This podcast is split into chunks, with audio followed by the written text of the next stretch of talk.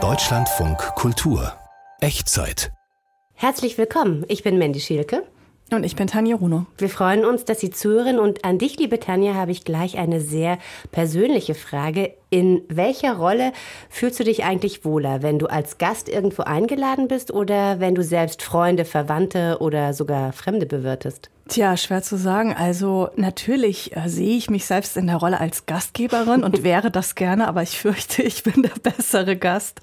Ich bin unglaublich aufgeregt, wenn viel Besuch kommt. Und Sie, wenn Sie diese Frage nicht gleich beantworten können, nehmen Sie sich Zeit. Wir erzählen Ihnen heute von Gastgeberinnen und ihren Gästen. Sie erfahren, welche Fettnäpfchen man als Gast auf jeden Fall vermeiden sollte und wie man die Kunst der Bewirtung perfektioniert.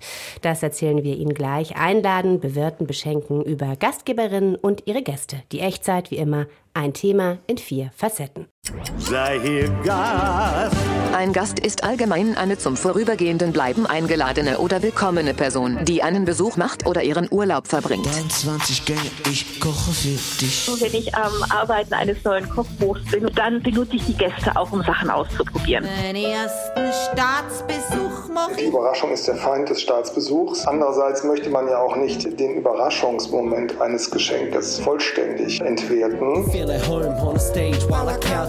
Über die Plattform couchsurfing.com, wo halt Menschen sich als Gastgeber anbieten, schreibe ich Menschen an und hoffe dann auf eine positive Antwort. Ich hab Chinesen in meiner Wohnung. Wer bei Chinesinnen zu Hause eingeladen ist, muss Geschenke mitbringen. Ja, hier in der Echtzeit erfahren Sie heute, wie sowohl Gastgeber als auch Gäste wirklich alles richtig machen. Und jetzt die Kulturwissenschaftlerin Elisabeth Bronfen lebt in Zürich und in New York. Dort unterrichtet sie auch oder schreibt Bücher wie zuletzt über die Corona-Pandemie. Und Elisabeth Bronfen kocht leidenschaftlich, ja so gar besessen gern und hat auch darüber vor einigen Jahren ein Buch geschrieben. Eine Mischung aus Kochmemoiren und Rezeptsammlung. Und dieses Buch, das heißt Besessen. Guten Tag, Frau Bronfen. Guten Tag. Wir erreichen Sie in New York. Da ist jetzt Vormittag. Ein Tag ohne Kochen ist ein trauriger Tag. So lautet ein Zitat von Ihnen. Was haben Sie heute vor zu kochen? Und kommen Gäste? Also es kommt ein Gast und ähm, in New York ist am Samstag immer am Union Square der große Farmers Market und da bringen die Bauern, Leute von den Bauernhöfen hier ihre Obst und ihr Gemüse und das hat aber auch einen fantastischen Fischstand. Also habe ich vor, mich ein bisschen inspirieren zu lassen von dem, was ich da an den Ständen finde. Es wird aber auf jeden Fall irgendeinen frischen Fisch geben, weil New York ja eben auch, wie man weiß, am Ozean ist, also bekommt man einfach sehr gute Fischqualität hier und dann schaue ich einfach, wie der Mais im Moment aussieht oder ob ich mich dann doch eher zu einem anderen Gemüse verleiten lasse. Frau Bronfen, Sie sind eine sehr viel beschäftigte Frau mit zwei Wohnsitzen. Ich habe es erwähnt, Zürich und New York. Und auch ansonsten sind Sie viel unterwegs. Wie oft kommen Sie überhaupt dazu, für andere zu kochen? Hängt natürlich ein bisschen davon ab, in welchem Monat wir sind, aber beispielsweise während einem laufenden Semester an der Universität äh, koche ich oft schon viermal die Woche, auch für mhm. andere Leute. Nie aber wirklich für sehr viele, also eher so für ein bis zwei, weil das passt gut in meine Küche. Und dann kann ich, während ich koche, auch Teil am Gespräch nehmen. Sonst ist das immer so eine traurige Sache. Die Gäste sind in einem Zimmer, ich bin in der Küche und ähm, man weiß dann auch nie, was die miteinander machen, wenn man den Raum mal verlassen hat. Was macht das gemeinsame Essen zu so einem wichtigen Bestandteil in Ihrem Leben? Also ich habe einfach die ähm, Erfahrung gemacht, dass wenn man Leuten etwas zum Trinken gibt, also ein bisschen Wein, dann werden sie sowieso schon etwas äh, lockerer und fröhlicher. Und miteinander essen löst einfach auch, kann man wirklich sagen, die Zungen. Das heißt, ähm, beim Essen kann man über das Essen reden und über das, was man isst, dann gleich auch zu anderen äh, Dingen übergehen. Es ist eigentlich die Geselligkeit, die gefeiert wird. Also das Gefühl, man ist hier zusammen, äh, man will etwas Schönes miteinander teilen. Jemand, nämlich ich, habe mir die Mühe gemacht, etwas zu kochen. Ich habe mir das auch meistens überlegt, was wollen die gerne essen, was würde sie glücklich machen, weil sie das schon mal zu essen bekommen haben, oder will ich etwas Neues ausprobieren und meine, das sind genau die richtigen Gäste. Also das ist ja eigentlich so ein Austausch von Gaben. Ich gebe etwas und die Gäste bekommen etwas und geben aber auch etwas zurück. Ja, das klingt total schön. Das Essen als gemeinsames Medium ist sozusagen in einer realen Welt, wo man tatsächlich zusammenkommt und was gemeinsam macht, kocht und isst. Nach welchen Kriterien entscheiden Sie eigentlich, was Sie kochen? Wir haben schon gehört, äh, was den Fisch angeht, weil es gerade saisonal passt oder heute auch dieser Markt in New York ist. Ähm, halten Sie vorher eigentlich Rücksprache mit den Gästen? Also manchmal schon. Ich nenne das dann immer eine interaktive Abendeinladung. Äh, das finden die dann oft ein bisschen komisch und manchmal auch merkwürdig. Aber manchmal frage ich, was hättet ihr gerne? Oder ich überlege mir etwas und frage, ob das dann auch das ist, was sie gerne möchten, aber auch nicht immer. Und es hängt wirklich ein bisschen davon ab, wenn jetzt beispielsweise gerade Morchelzeit ist oder äh, Zucchini-Blüten, die man füllen könnte. Also bestimmte Dinge, die es wirklich nur zu einem bestimmten Zeitpunkt gibt, würde ich darauf achten. Aber es ist jetzt nicht so, dass ich ausschließlich saisonal koche, sondern manchmal überlege ich mir einfach auch, ich möchte, weil es draußen eine bestimmte Stimmung hat, alles irgendwie stark grün machen. Oder ich möchte eher eine dunklere Farbe, was weiß ich, ja, äh, ausweichen. Oder ich überlege mir, was für eine Stimmung will ich in dem Moment erzeugen. Möchte ich einfach jemanden wirklich beeindrucken und dann etwas eher ähm, Kostbares und Ungewöhnliches kochen. Also es hängt wirklich sehr davon davon ab, wer kommt, welche Stimmung ich erzeugen will und auch, ähm, was im Moment erhältlich ist. Hm. In einem Interview haben Sie mal gesagt, äh, Sie bitten Gäste auch manchmal einfach darum, eine Farbe zu nennen als Inspiration für das, was Sie genau. dann fabrizieren. Genau, eben wie die Idee des Grün. Also für mich ist Grün der Inbegriff des Gesunden. Und wenn ich das Gefühl habe, wir kränkeln alle ein bisschen, dann gibt es ganz viel Grün. Zucchini, Brokkoli, äh, grünen Spargel, also den gibt es hier schon, wobei das also nicht saisonal ist. Aber eben dann auch Kräuter, was weiß ich, Basilikum, Peterli, äh, Koriander. Und ich habe sogar auch hier, das kriege ich aber auch nur hier in New York, einen japanischen Sushi-Reis. Das ist ein besonders gesunder und der ist dann eben grün. Also insofern mit Grün kann man viel machen, aber man kann auch viel mit Rot oder mit Gelb machen. Elisabeth Bronfen, Sie sind leidenschaftliche Gastgeberin. Würden Sie denn für einen Freund, der sich frisch getrennt hat und gerade trauert, etwas anderes kochen als, sag ich mal, für ja Ihre Freundin, die gerade vergnügt aus den Ferien zurückgekommen ist? Also welche Rolle spielt der Anlass?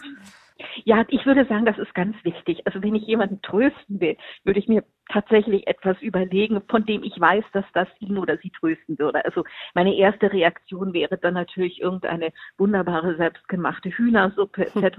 Aber vielleicht liebt jetzt der Freund, ich denke jetzt an einen äh, Hackfleischbällchen, ja, dann würde ich besonders schöne Hackfleischbällchen machen und ihm vielleicht sogar noch erlauben, die mit mir zu rollen, weil ihm das so viel Spaß macht. Also tatsächlich, ich versuche schon auf, wenn ich meine Gäste kenne, auf das einzugehen, von dem ich weiß, dass das ihnen Spaß machen würde. Hat ja dann schon fast was Therapeutisches, gemeinsam Hackbällchen rollen gegen die Trauer. Ich finde, ja, ja. Mhm. Ja, ja. Ich habe sogar auch schon mit Leuten Dimsum zusammen, also den habe ich dann beigebracht, wie man diese chinesischen Teigtaschen füllt und auch schön zusammenklebt. Und wenn man das dann gemeinsam macht, das hat tatsächlich etwas Therapeutisches. Oder wir würden eigentlich sonst sagen, es ist ein Ritual. Man macht es gemeinsam und dann verzehrt man es gemeinsam.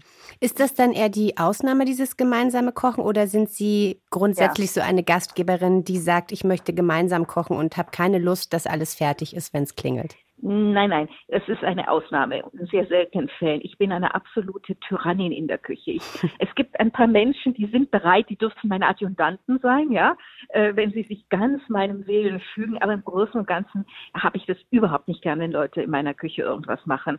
Ähm, da, ich habe das Gefühl, das muss ich alles selber machen, weil das genau so sein muss, wie ich mir das vorstelle. Also man muss das richtige Messer benutzen, die Größe dessen, was man schneidet, muss genauso sein, wie ich sie mir vorstelle und so weiter. Also nein, nein, weil ich mache es lieber wirklich alles fertig, bevor die Gäste kommen. Ich bin auch nicht jemand, die dann erst dann anfängt zu kochen, wenn sie kommen. Das mag ich nämlich auch nicht.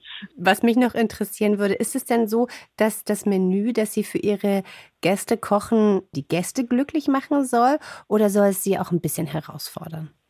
Also es hängt auch das sehr davon ab. Manchmal sind es auch Sachen, wo ich sage, das würde ich jetzt für mich nicht machen.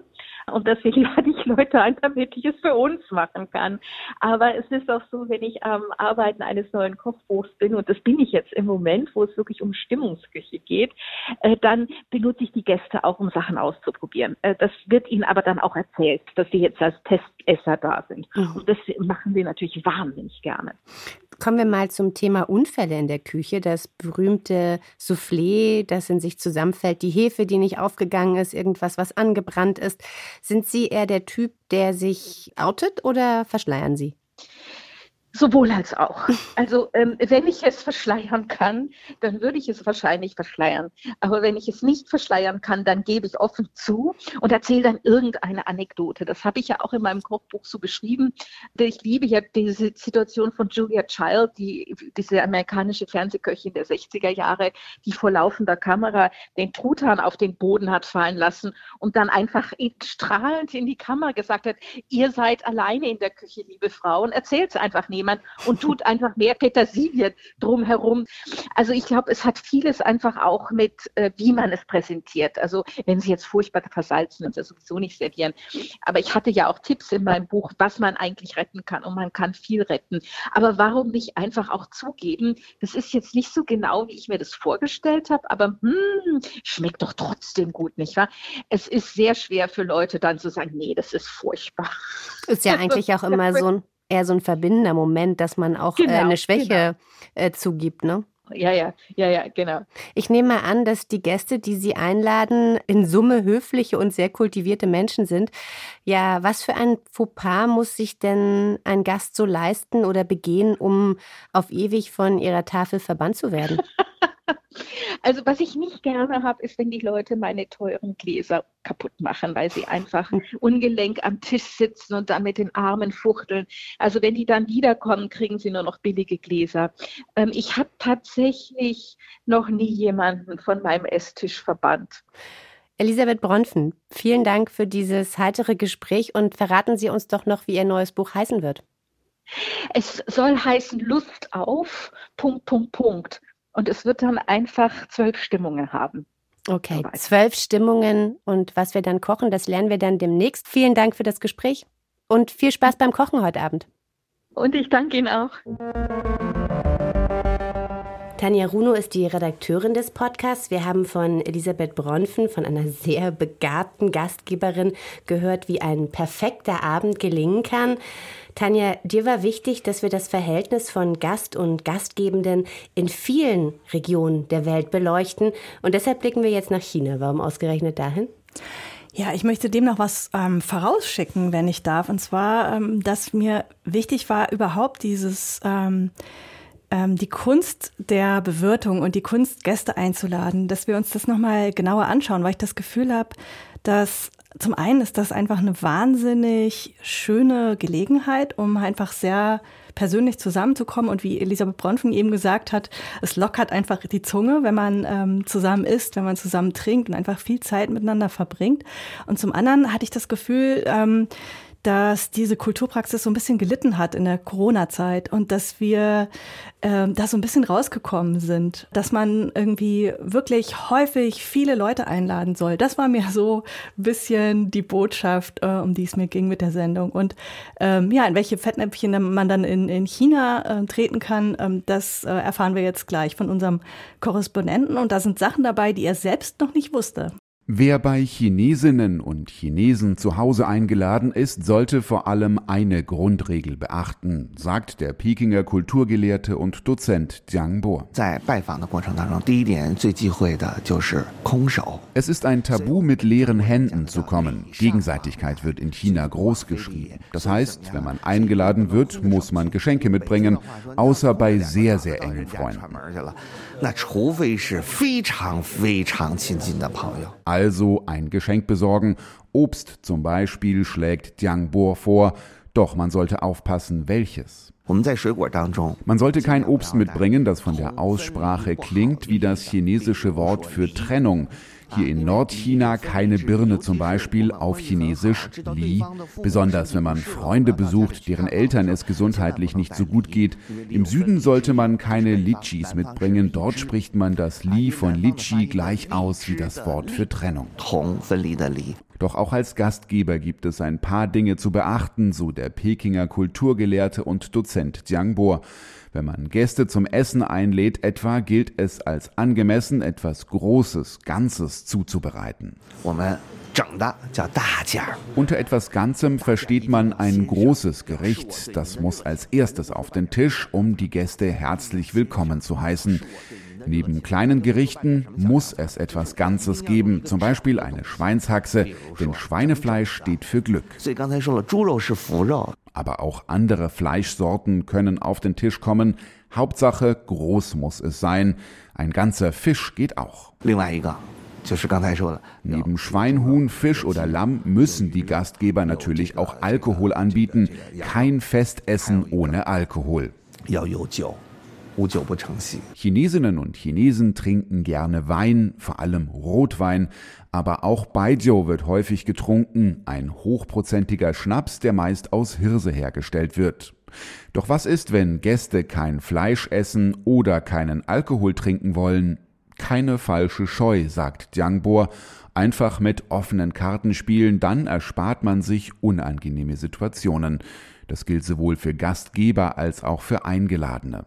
Und wenn man die Gäste wieder loswerden möchte, auch dafür hat der Kulturgelehrte einen Tipp. Tee, den man übrigens auch vor dem Essen anbieten sollte. Nach dem Essen ist es wieder Zeit für Tee. Darf ich Ihnen Schwarztee anbieten oder Oolong? Damit signalisiert man, es ist Zeit zu gehen. Die Gäste werden das verstehen und sagen, oh, es ist schon spät, wir sollten langsam nach Hause. Ganz einfach.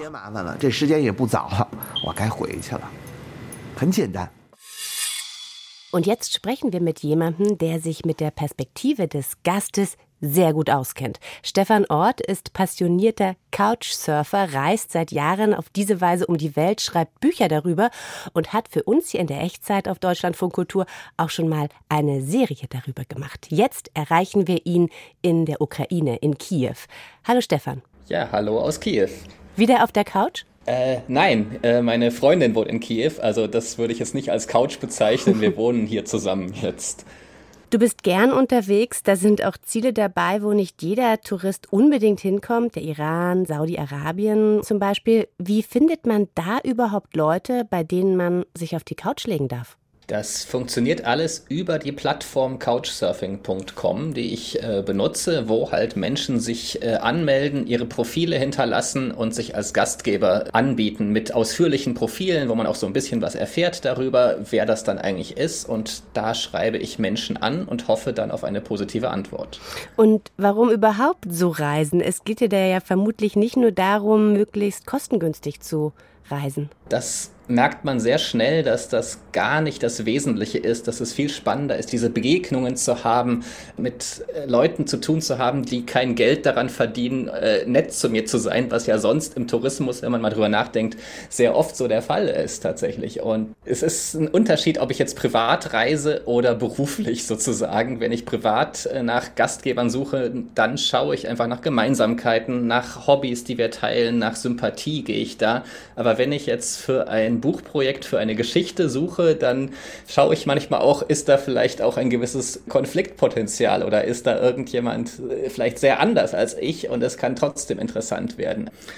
Erzähl uns doch mal von dem Konfliktpotenzial, was da schon so aufgetaucht ist. Sehr interessant war ein Gastgeber in Moskau zum Beispiel, der hatte eine wahnsinnig lange Liste darüber, was ein Gast alles erfüllen muss, um ein guter Gast zu sein. Also hatte Google-Dokumente verlinkt, man musste die erst durchlesen. Es hieß, man bestätigt, wenn man ihm eine Anfrage schickt, dass man das alles gelesen und verstanden hat. Es war unfassbar bürokratisch und eine Wahnsinnsarbeit, sich da erstmal durchzuarbeiten. Diverse Links musste man anklicken und äh, dann eine entsprechende E-Mail schreiben, die genau den Anforderungen entsprach, die er da äh, vorgab. Und dann stellt sich aber raus, dass er der allernetteste Gastgeber der Welt war. Also wenn man sich einmal da durchgearbeitet hat, dann hat man es wirklich verdient, dann kriegt man seine Gastfreundlichkeit so in vollen Zügen ab. Die Bürokratie im Vorfeld war also nicht das Ende der Gastlichkeit. Unser Thema heute sind ja Gäste und Gastgeber. Du bist ja so gesehen eine Art Dauergast. Was hast du denn in den vielen Jahren, die du schon so unterwegs bist, darüber gelernt, wie man sich verhält, wenn man in so ein ja, fremdes Leben, eine fremde Wohnung eindringt. Wie ist man ein guter Gast?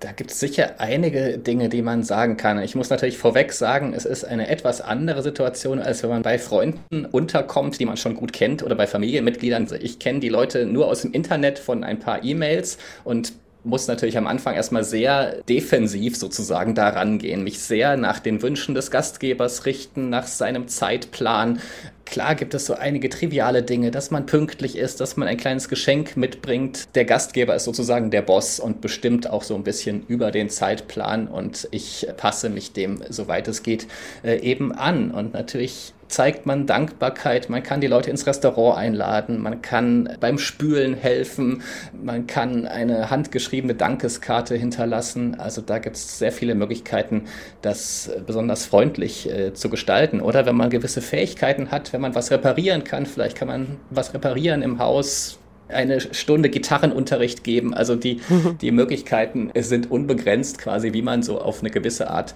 Dankbarkeit zeigen kann. Aber manche sagen auch, es im Prinzip reicht es auch dadurch, dass man hinkommt und Geschichten von seinen Reisen erzählt, dadurch trägt man schon was bei und vielleicht hilft man selber dann an anderer Stelle mal einem anderen Gast und das ist auch schon ein Wert für sich. Also man muss es auch nicht immer so als Transaktion sehen. Ja, interessant ja vielleicht auch so dieser Unterhaltungsaspekt, der da irgendwie auch noch mit reinspielt, denke ich. Wir haben es vorhin schon oder ich habe es vorhin schon erwähnt, du bist ja in vielen Regionen der Welt, in vielen Kulturen der Welt schon unterwegs gewesen. Bereitest du dich auf deine Reisen und auch auf deine Gastrolle jeweils vor?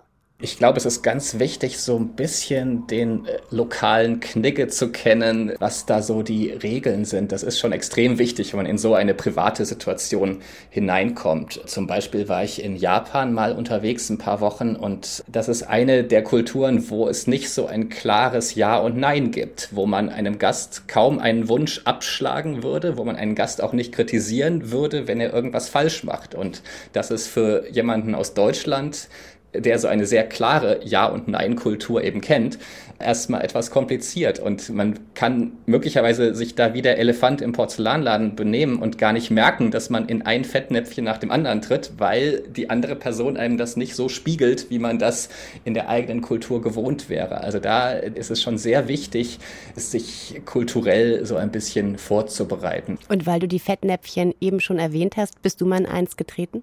Oh, sicher, sicher immer mal wieder, ja. Also das bleibt nicht aus in anderen Kulturen. Im Iran musste ich mich am Anfang gewöhnen an die Taruf-Höflichkeitsregel, dass man halt normalerweise Dinge erst zweimal ablehnt, bevor klar ist, dass man die zusagen kann. Und ich mhm. habe äh, in den ersten Tagen mich immer sehr gefreut über die Angebote und einfach zu allem Ja gesagt und äh, fand das ganz großartig, aber da sicher auch mal gewisse äh, Irritation damit erzeugt. Und äh, wenn man das dann aber gelernt hat, wie man eben auf ganz freundliche Art erstmal ablehnt und dann erst ein Angebot annimmt, dann funktioniert das ganz gut. Aber ein Gastgeber im Iran hat mir zum Beispiel, da habe ich den, den Perserteppich gelobt, der im Wohnzimmer lag. Dreimal vier Meter groß, sicher irgendwie 10.000 Euro wert. Und er freute sich sehr, dass ich den so toll fand und meinte, er will den mir gerne schenken. Und äh, wenn ich jetzt da nicht die kulturellen Gegebenheiten gekannt hätte und nicht äh, vehement abgelehnt hätte und also einfach mit dem Teppich rausspaziert wäre, äh, hätte ich doch sehr die lokalen Bräuche missachtet. Und in so Momenten ist es einfach wichtig, äh, sich ein bisschen vorher zu informieren. Und da auch beim dritten Mal ablehnen, also wenn es um den Teppich geht. Da, äh, das wäre nicht zum dritten Mal angeboten worden, tatsächlich, der Teppich nicht. Bist du eigentlich selbst auch mal Gastgeber oder liegt dir diese Rolle gar nicht so gut? Äh, doch, das bin ich auch. Also in Hamburg habe ich immer wieder Gäste. In meiner Studentenzeit hatte ich sogar extrem viele Gäste. Inzwischen bin ich sehr oft selber unterwegs. Das ist etwas schwieriger, aber ich finde das selber großartig, Gastgeber zu sein, weil man die eigene Stadt auch nochmal ganz anders erlebt mit einem Besucher. Also für mich ist das immer eine ganz tolle Erfahrung, auch Gäste zu haben. Und verrat uns doch noch dein nächstes Ziel gerade bist du so ein bisschen auf Reiseauszeit, äh, ganz privat in Kiew in der Ukraine. Was ist das nächste Reiseziel? Das steht tatsächlich noch nicht fest. Das ist ganz ungewohnt äh, für mich, aber im Moment suche ich tatsächlich in der Ukraine nach Geschichten, die man erzählen kann. Und möglicherweise wird es hier ein neues Buchprojekt auch geben. Stefan Ort, passionierter Couchsurfer und Geschichtenerzähler gerade in der Ukraine unterwegs. Vielen Dank für dieses schöne Gespräch und die Einsichten in das Leben des Gastes. Sehr gerne, vielen Dank. Vielleicht muss man sich ja auch gar nicht entscheiden, welche Rolle einem besser liegt, die des Gastes oder die des Gastgebenden. Stefan Ort jedenfalls gefallen beide Perspektiven richtig gut, wie wir eben gerade gehört haben. Hier im Podcast bin ich heute Ihre Gastgeberin. Ich hoffe, dass Sie sich gut aufgehoben fühlen, Tanja Runo. Ein guter Gastgeber bringt immer was mit, haben wir nun schon mehrmals gehört. Und er kündigt sich auch an, oder? Ja, also mir war das auf jeden Fall sehr recht. Ich finde das ganz interessant. Und hierzulande ist es ja echt so ein Phänomen der Zeit, wo wir ja sowieso kommunikativ irgendwie immer im Austausch sind, dass wir uns ankündigen und das auch erwartet haben. In meiner Kindheit in der DDR, äh, da haben wir das überhaupt nicht gemacht. Da hatten meine Eltern und auch ihre Freunde überhaupt kein Telefon. Man konnte sich überhaupt nicht ankündigen. Und das äh, führte dazu, dass Besucher am Samstag und Sonntagnachmittag, abgesehen von Geburtstagen, eigentlich immer spontan und unangekündigt waren. Und was daran so lustig lustig ist, finde ich, dass sich meine Eltern und ihr Bekanntenkreis das total bewahrt haben, dass auch heute das schon durchaus mal passieren kann, dass da plötzlich jemand im Garten steht und das ist überhaupt kein Fauxpas.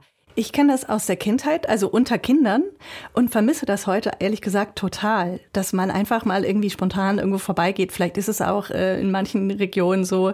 Ähm, in der Stadt erlebe ich mehr diese Eltern rufen sich gegenseitig an, ob Kinder kommen können und so weiter. Und ich finde das total schade. Ja, was das Ankündigen eines Besuches angeht, in Nairobi, in Kenia, macht man das auch nicht so gerne. Ja, macht man anscheinend nicht so gerne. Aber was genauso wichtig ist wie anscheinend überall anders, das habe ich jetzt im Laufe dieser Sendung wirklich gelernt, ist, dass du immer das richtige Geschenk Geschenk dabei hast.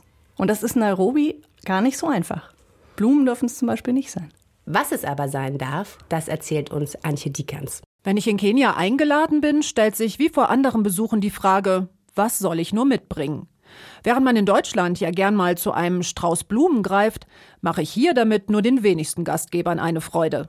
Stattdessen laufe ich vorher oft noch mal kurz in den Supermarkt oder zu einem Straßenkiosk, um eine Packung Tee und braunen Zucker zu kaufen, dann bin ich gut aufgestellt. Denn das sind zusammen mit Milch die Bestandteile des starken schwarzen Tees, der in Kenia nicht nur Getränk, sondern eher schon Grundnahrungsmittel ist.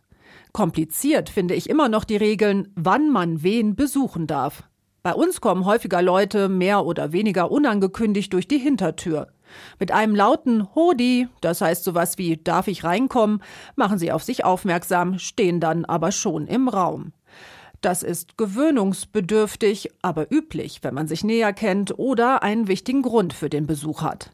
Andererseits erzählen mir Kollegen im Studio, dass es gar nicht gern gesehen wird, wenn jemand vor allem am Wochenende einfach mal vorbeischaut, ohne vorher zumindest anzurufen. Besonders dann, wenn derjenige womöglich mit der gesamten Familie um die Mittagszeit auftaucht. Denn das bedeutet natürlich, wenn es Essen gibt, sind die Besucher mit eingeladen. Und dann wird gekocht und hoffentlich hat man dann genügend im Haus. Zum Glück sind Gastgeschenke in Nairobi ja oft Lebensmittel, wie wir eben im Beitrag von Antje Diekanz gehört haben. Jetzt haben wir viel über das Zusammenspiel von Gästen und Gastgebern im privaten Raum gehört. Nun begeben wir uns auf die offizielle Bühne, wo man sich ja auch mal mehr und mal weniger besucht. Tanja. Ja, die Außenpolitiker besuchen natürlich schon ziemlich viele Leute. Und mir ist aufgefallen, dass die oft sehr lustige Sachen dabei haben äh, als Gastgeschenk. Und ich habe mich gefragt, kann man davon was lernen oder ist das eher so ein abschreckendes Beispiel? Ja, und welche Rolle Geschenke in der Diplomatie so haben, das hat sich Matthias Finger genauer angeguckt. Ein mexikanischer Teller mit Totenkopf, aus Elchknochen geschnitzte Figürchen aus dem hohen Norden Russlands und ein goldenes Minifor eines arabischen Scheichs. Die Geschenkekammer im Keller des Berliner Außenministeriums ist prall gefüllt mit Krimskrams irgendwo zwischen Edeltrödel und Bares für Rares ist so, dass man die besondere Symbolkraft des Schenkens kennen sollte und auch diesen Akt des Schenkens nicht durch eine inflationäre Entwicklung entwerten sollte. Man kann viel falsch machen, man muss sich einfach überlegen, was man zum Ausdruck bringen möchte. Sagt Enrico Brissat, ehemaliger Protokollchef des Deutschen Bundestages. Ein echter Profi beim Schenken. Von Vorteil könnte es sein, wenn man etwas über die zu beschenkende Person weiß. Sichtlich amüsiert erging sich die Queen in der Studie des ihr vermachten Gemäldes, das sie als junge Prinzessin auf einem Pferd zeigt. Ob das ihr Vater sei, will sie wissen. Und ja, er ist es. Brissa hatte, als damaliger Protokollchef des Bundespräsidenten, nichts mit dem Präsent zu tun. Das geschmähte Porträt Pferd in Royal Blau wurde vom Außenministerium geordert. Gern dürfen Amtsinhaber Präsente auch selbst aussuchen. Doch aus Zeitmangel verlassen sich viele aufs Protokoll. Im Hessischen Landtag leitet das Willem Alexander van Patje oberste Zielsetzung ist, dass der Gast sich wohlfühlt und am Ende seines Aufenthalts in diesem Fall das Land Hessen mit positiven Eindrücken und Erinnerungen wieder verlässt. Und Gastgeschenke spielen in dieser Hinsicht eine wichtige Rolle, denn sie halten diese Erinnerungen an den Besuch lebendig. Statt Zinntellern oder Bierkrügen wie früher verschenkt Hessen mittlerweile gern Löwen als Wappentier aus höchster Porzellan, Wein, Handtaschen aus der Lederstadt Offenbach und Ahlewurst. Vieles wird im Lager vorgehalten. Das Protokoll macht Vorschläge. Und äh, ein guter Gastgeber kennt natürlich den Geschmack seiner Gäste oder lässt diesen durch Dritte, in diesem Fall durch das Protokoll, in Erfahrung bringen. Gelungene Gastgeschenke können Treffen auf höchster Ebene zum Erfolg machen. Vor dem Besuch der ehemaligen indischen Außenministerin Sushma Swaraj in Berlin beispielsweise rief das Protokoll bei der deutschen Botschaft in Neu-Delhi an und fand heraus, die Ministerin mag klassische Musik und Kunst. Man entschied sich für einen Seidenschal mit schönen Mustern. Schokolade geht zum Beispiel in heißen Ländern gar nicht, weil sie da ganz schnell schmilzt und das eine große Sauerei gibt. Verrät eine Mitarbeiterin des Protokolls. An Chinesen wird kein Porzellan verschenkt, weil es im Reich der Mitte erfunden wurde. Und Besuchern aus Frankreich schenkt man lieber keinen deutschen Wein, sondern eher putzige Fellmäntel samt Kappe. So eine Nationaltracht bekam Ex-Präsident François Hollande in Kasachstan einst übergestülpt. Es ist ein Spagat. Einerseits wird bei einem Staatsbesuch alle Details abgesprochen. Die Überraschung ist der Feind des Staatsbesuchs. Andererseits möchte man ja auch nicht den Überraschungsmoment eines Geschenkes vollständig entwerten. Eine andere Sache ist es, ähm, es dann gleich zu einem Fototermin äh, zu machen. Die Bilder sorgten für Häme. Historiker Robert Kluth-Meerfurt sieht aber eine Botschaft hinter den Geschenken. Hier, ich zeige dir die Ehre, die dir zukommt. Und bei politischen Staatsbesuchen kommt natürlich aber noch eine weitere Komponente hinzu, dass das Ganze symbolisch aufgeladen wird. Und man möchte mit diesem Geschenk Geschenk dann symbolisieren, wie denn die Beziehung zwischen den Staaten ist. Angela Merkel, die Angst vor Hunden hat, erhielt von Wladimir Putin mal einen Stoffhund und Räucherfisch. Ex-Kanzler Gerhard Schröder schenkte George W. Bush einst eine fette Kettensäge. Bill Clinton bekam von ihm echte kubanische Zigarren, trotz amerikanischem Importverbot kurz nach der Lewinsky-Affäre. Unsere Außenministerin ist da zurückhaltender. Frau Baerbock verschenkt gerahmte Fotografien des Reichstages und der Quadriga. Womöglich übergibt sie kleinere praktische Geschenke, zum Beispiel Holzkinderspielzeug an soziale Projekte. Feministische Überlegungen spielen dabei keine Rolle, sondern vielmehr Nachhaltigkeitsaspekte. Schreibt das Außenministerium. Deutschland will mit Protokollgeschenken nicht mehr protzen nach Mackerart. Der finanzielle Spielraum sei eng, gibt Katja Schmidt, Sprecherin des Landtags von Sachsen-Anhalt, zu bedenken. Also wenn ein Ausschuss auf Reisen geht, dann kann er Geschenke mitnehmen in einer Höhe bis zu 300 Euro Gesamtwert der protokollarischen Gastgeschenke. Belarus hingegen beschenkt Staatsgäste mit Traktoren. Simbabwe verteilt ausgestopfte Löwen. In der Mongolei hat Lars Klingenbeil vor kurzem ein echtes Pferd bekommen, wie Frank-Walter Steinmeier vor ihm. Das sah so nett aus, am liebsten hätte ich es mitgenommen. Habe ich natürlich nicht gemacht, sondern ich habe es dagelassen und äh, die Mongolen kümmern sich drum, weil das gehört nämlich auch dazu. Das Kümmern um das Pferd des Freundes ist ein Zeichen der Freundschaft. Und was lernen wir als Otto Normalverbraucher daraus?